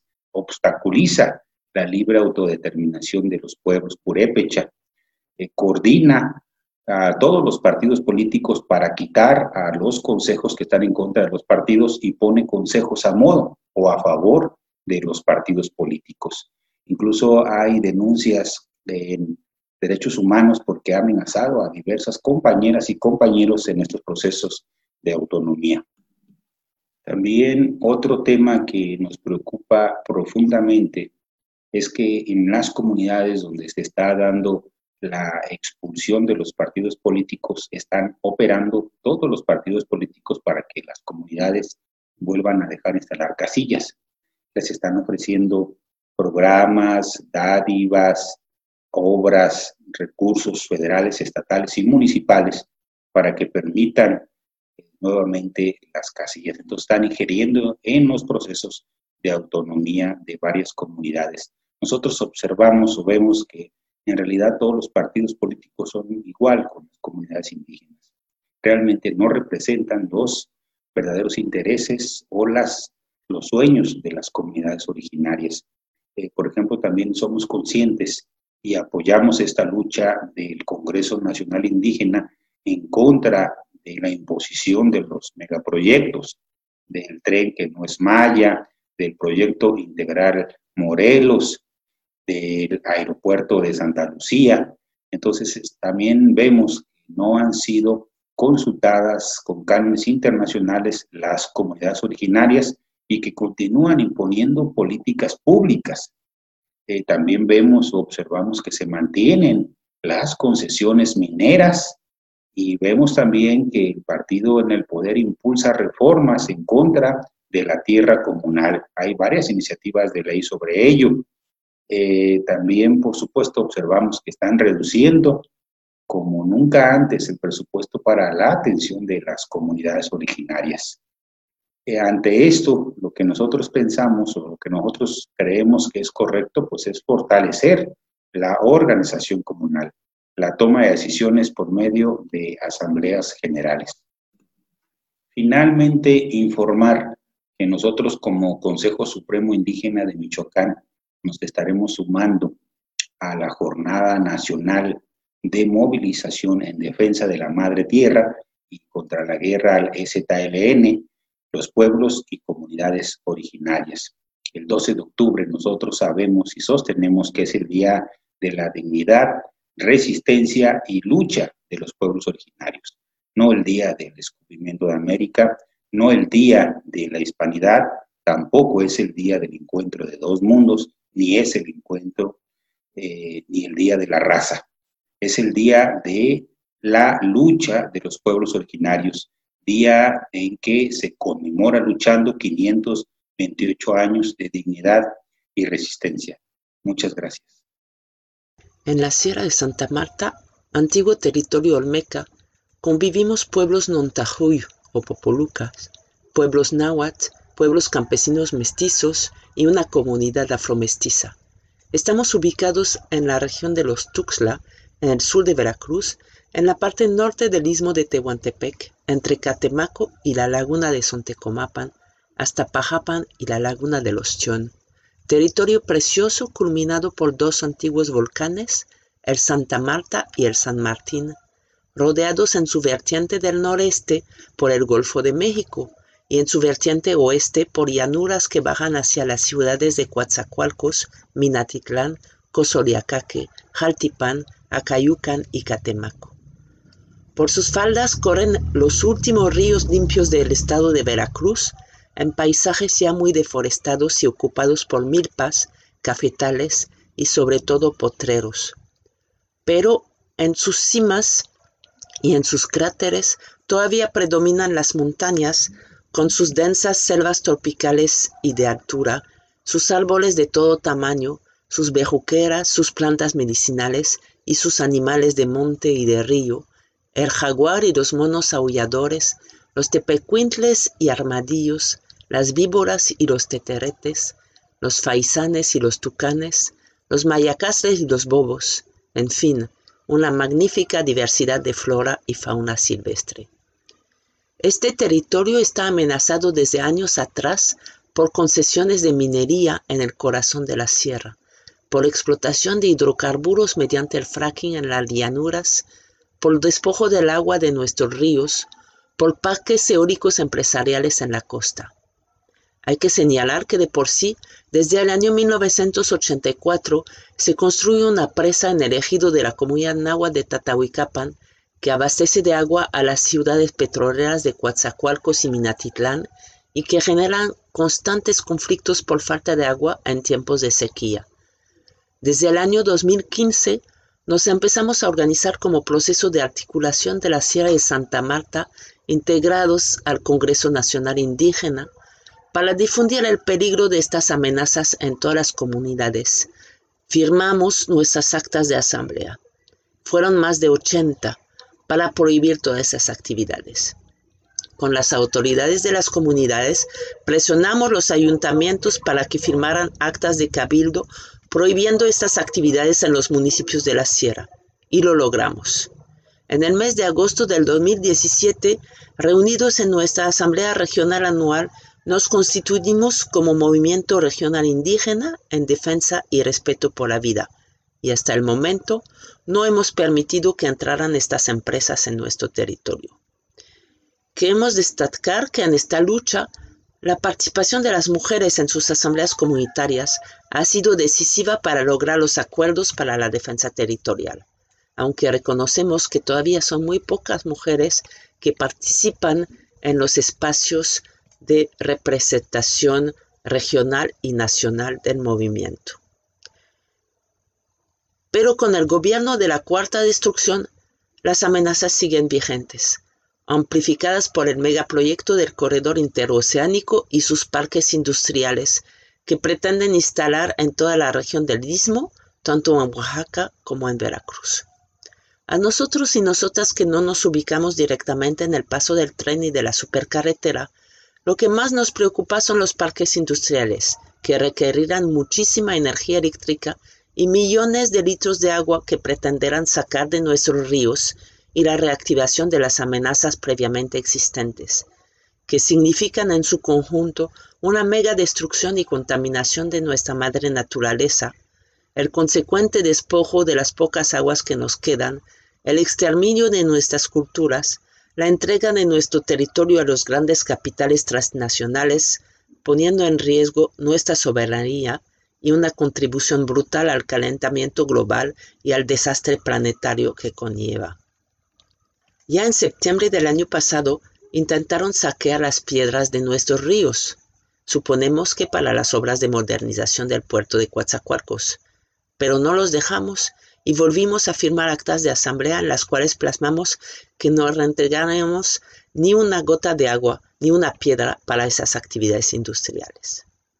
Ahora se están metiendo con la cuestión de la energía eléctrica, queriendo instalar dos subestaciones eléctricas en nuestro territorio, prometiendo que con estas vamos a gozar de una buena calidad de luz, y ahí es donde se nos está complicando las cosas. Es importante señalar que desde que llegó la energía eléctrica a nuestras comunidades en los años 60, la calidad del servicio de la energía eléctrica ha sido nefasta, con voltajes bajísimos y apagones constantes, y que desde hace 20 años muchas de las comunidades estamos en resistencia de huelga de pago contra las altas tarifas de luz integrados a la Red Nacional de Resistencia Civil. La gente está creída que efectivamente con esas subestaciones se va a mejorar la calidad de la energía eléctrica y la gran mayoría está a favor de la instalación de las subestaciones. Hemos pedido desde el mes de febrero que tuvimos como vencimiento de esas obras que nos entreguen los proyectos completos, haciendo valer nuestro derecho a la información necesario para el cumplimiento de nuestro derecho a la libre determinación en nuestro territorio. Pero vino la pandemia y hasta la fecha no nos han entregado nada y las obras siguen. Pensamos que va a ser difícil impedir su instalación, pero que la lucha será no permitir que entreguen energía eléctrica de estas subestaciones eléctricas a ninguna empresa que pretenda instalarse en nuestro territorio como extensión de los parques industriales del corredor interoceánico. Y en el tema de la energía eléctrica queremos señalar que nuestra resistencia no solo es de exigir el reconocimiento constitucional de la luz como un derecho humano para garantizar tarifas justas de luz, sino que estamos iniciando un proceso organizativo hacia la generación autónoma comunitaria y regional de energía eléctrica.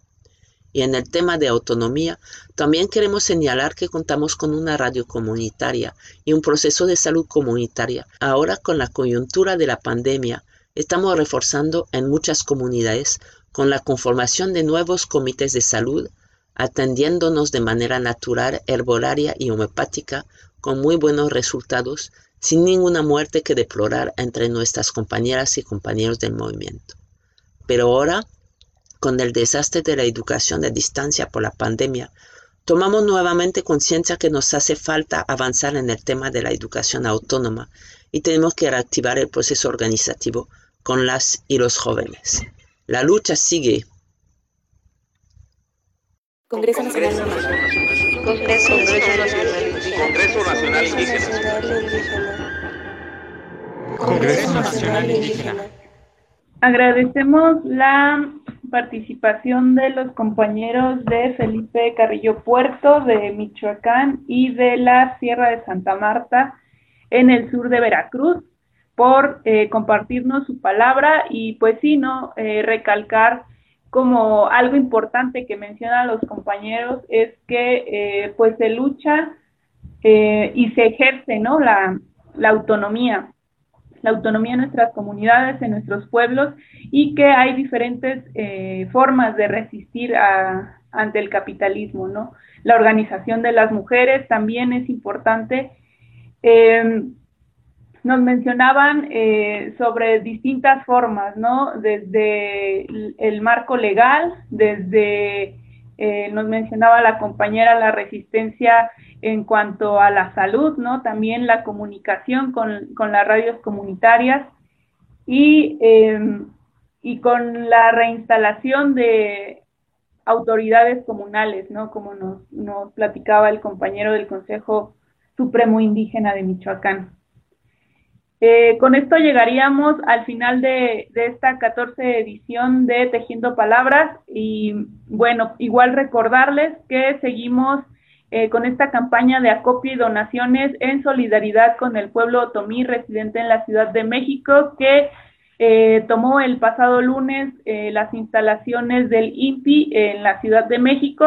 Nos están pidiendo que apoyemos con víveres, con alimentos no perecederos, artículos de higiene personal, y bueno, ya se ha publicado, vamos a seguir publicando lo que los compañeros vayan requiriendo.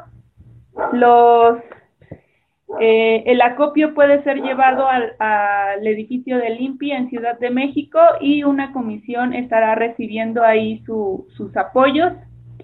Eh, agradecer también a, Frida, a Luis, que, nos compartieron su palabra en esta emisión. Eh, muchas gracias a quienes nos escucharon, nos saludaron de Monterrey, de Nayarit, de, de California, en Estados Unidos, de Puebla. Agradecer también a quienes eh, replican, nos retransmiten, ya sea eh, ahora mismo que estamos en vivo o después. Y pues nada, los esperamos, les esperamos en la siguiente emisión de Tejiendo Palabras. Buenas tardes. Estás escuchando Tejiendo Palabra, megaproyectos contra los pueblos en la emergencia sanitaria. Transmisión colectiva del Congreso Nacional Indígena. Síguenos en redes sociales. Facebook en Congreso Nacional Indígena y en Twitter como arroba CNI-México.